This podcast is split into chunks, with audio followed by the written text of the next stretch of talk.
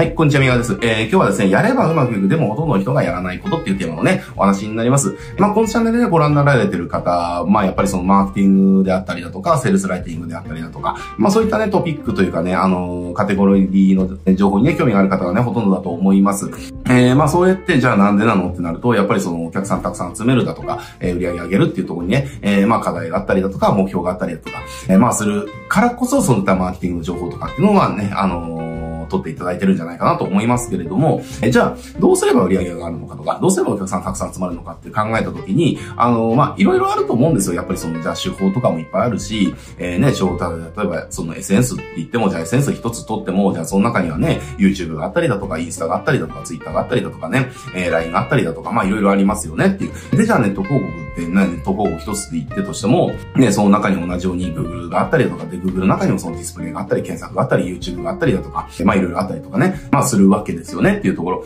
えー、だから、あの、じゃあ、お客さん集めるだとか、集客をするってなった時って、その、手法とかって本当いっぱいあるし、で、その手法の中にも、そのメソッドとかノウハウっていくつもあったりするわけじゃないですか。えー、だから、うまくいく、絶対うまくいく手段、その、やり方っていうのは一つに限らずに、やっぱ無数にあるわけですよ。えー、で、無数にある。えー、で、無数にあるにもかかわらず、その、じゃあ、なんでほとんどの人がうまくいかないのかっていう意味ではね、えー、問題があったりすると思うんですよねっていう。で、僕がやっぱりこの仕事をし続けてて、売り上げを本当に上げようと思ったりとか、えー、っていう時に、じゃあ何をすればいいのかっていうのは、まあこれは手法はいくつもあるかもしれないけれども、やるべきことっていうのはたった一つなんだよねっていうところなんです。で、これってなぜかほとんどの人がやらないんですよ。やらないんですよね。やらないし、興味も持たない。なぜかなんかこう、いや別にそれいいよみたいな感じで言うことが多いんですけれども、でもだから僕は、ねこれやれば売り上げって上がるのになんでやらないんですかって思ってると思うことってすごく多々あるんですよね。えー、なぜかみんな注目しないし、やろうとしないし、そこに投資をしようとしない。えー、でもそこにこそ、その売り上げを上げる、その確実な手段っていうか、まあ、確実性だったりだとか、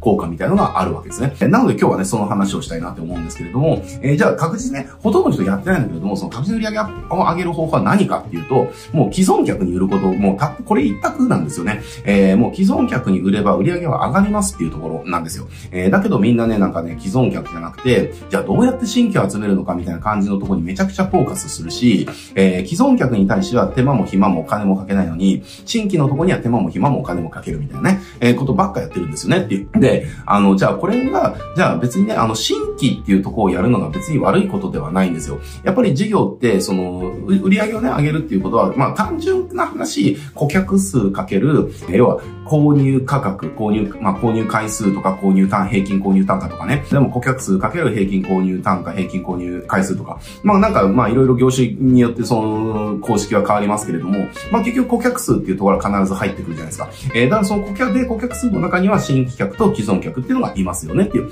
だからその新規客のね、数を上げるっていうのは、まあ別に間違いではないんだけれども、でも考えてほしいのは、新規客っていうのはやっぱり利益が出づらいわけですね。それ集めるのにじゃあ広告費も、えー、めちゃくちゃかかるわけだから、利益が出づらいと。えー、だから、やっぱり大事なのは、一回買ってくれた新規の方に、えー、どれだけ繰り返し、えー、買ってもらえるか。で、どれだけ長く買ってもらえるかっていうところにこそ、富の源泉ってあるわけですよねっていう話なんです。だけど、みんな、たった一回、えー、初回、えー、たった一回買ってもらうっていうところだけにフォーカスして、一回買ってくれた人には、次買ってもらうための努力とかっていうのをあまりしないっていうのが、えー、実情だったりするわけですよ。これは本当もったいないですよねっていう。これね、想像してほしいんですけど、なんか例えばですけど、その、じゃあ、繁盛治療院みたいな話が出てきたときに、その、じゃあ、じゃあ、えっ、ー、と、なんだろうな、その、既存客の予約だけで、えっ、ー、と、もう3ヶ月先までいっぱいになる、えー、みたいなね、話って必ず出てくるじゃないですか。だから、繁盛してるお店とか、えっ、ー、と、お店とか会社っていうのは、じゃあなんで繁盛してるのかっていうと、既存のお客さんからめっちゃリピートとか、えっ、と、再購入とか、再申し込みとか、再利用とかが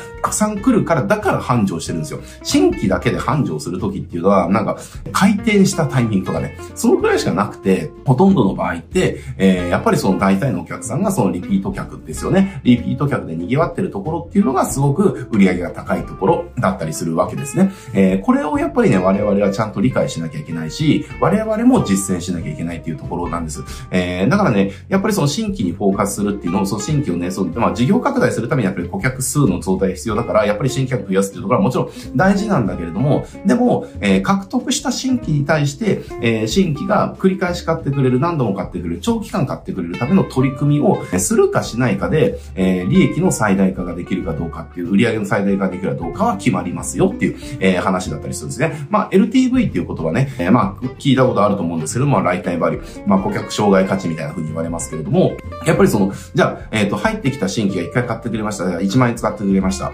えー、で、二度と買ってくれませんってなったら LTV は1万円なんですよね。えー、だけどその入ってきた新規がじゃあ最初1万円使ってくれました。で、毎月1万円使ってくれますってなったら年間の LTV って12万円だし、じゃあそのお客さんが10年間、えー、えそれを続けてくれました。だってなったら10年間の LTV っていうのは、えー、120万から120万。だからこれ、えっと、1顧客あたりの LTV っていうのは120倍違うわけですよねっていう。まあ1年の単位で考えても10倍違うわけですよ。これがじゃあ、獲得した新規が1人ではなくて、じゃあ100人になったら、じゃあ売上ってどれだけ変わってきますかみたいな。えー、1人、えっ、ー、と、1人1万円使って終わりだったら、売上が100万円しかなれないかもしれないけど、1人が12万円使ってくれるようになったとしたら、12万かける100だから、1200万。だから100万円なのか1200万円かなのかって売上これで差が出るわけですよ。えー、だけどみんな、なぜかその1200万円とか追わずに1万円使ってくれる新規をどれだけたくさん毎月集めるかみたいなところに、えー、時間とお金を浪費しちゃって、もっと簡単単に売れるのに、もっと楽に売れるのに、もっとたくさん買ってくれる、もう既存客に対してのアピール、アプローチっていうのをほとんどやらないっていうね、えー、馬鹿げたことをやってると。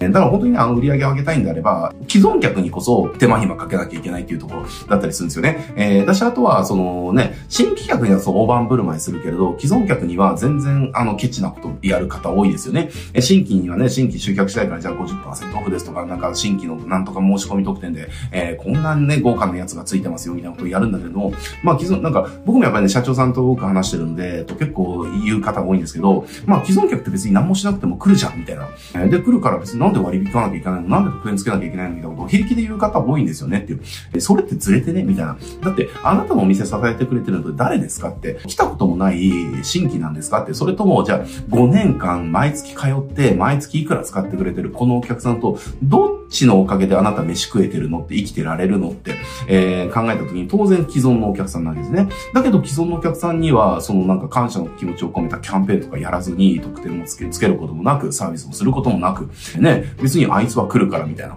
えー、何もしなくても来るからみたいな。これ男女関係で言うんであれば、まああいつ俺に惚れてるからさ、みたいな感じですよね。でもそんなことやってると、じゃあその男女関係どうなるかっていうと、ね、あいつは俺に惚れてるかみたいな感じで、そのないがしをしてると、気持ちが離れちゃって振られるみたいなことが起きるわけです。これって別に、あの、ビジネスの売り手と買い手の関係も一緒なわけですよねっていう。えー、ね、買い手にとっては、私たちのこと、私たちに本当ね、こう、なんか、価値を届けてくれると、一生懸命してくれるから、だから私もこのお店のことが好きになって、えっと、この店をひいきしてるんだよ、みたいな風に、そういう風に関係性って作られてて、長期間取引してくる、何度も買ってくれるお客さんって育っていくわけですよねっていう話。えー、だからそういった意味でも、やっぱり既存にこそ、ちゃんと、えー、ケアをするべきだしっていうところなんですよ。えー、だからこれをやっぱね、あのー、やっぱやるかやらないかで売り上げってすごく差が出るんですね、既存。だから既存に対してちゃんとその、フォローをするだとか、えー、既存へのキャンペーンをするだとかっていうところを、やっぱり力を入れてもらうことが、一番売り上げっていうのは上がりますよっていう、えー、ことだったりします。なのでね、今までじゃあ自分が、じゃあ何やってたのか、売り上げ上げるために何をやってたのかって振り返った時に、まあ新規ばっかやってたなって、既存何もやってなかったなっていうふうに思うんであればね、やっぱりね、あの、今日から既存への取り組みね、やってほしいなってことですね。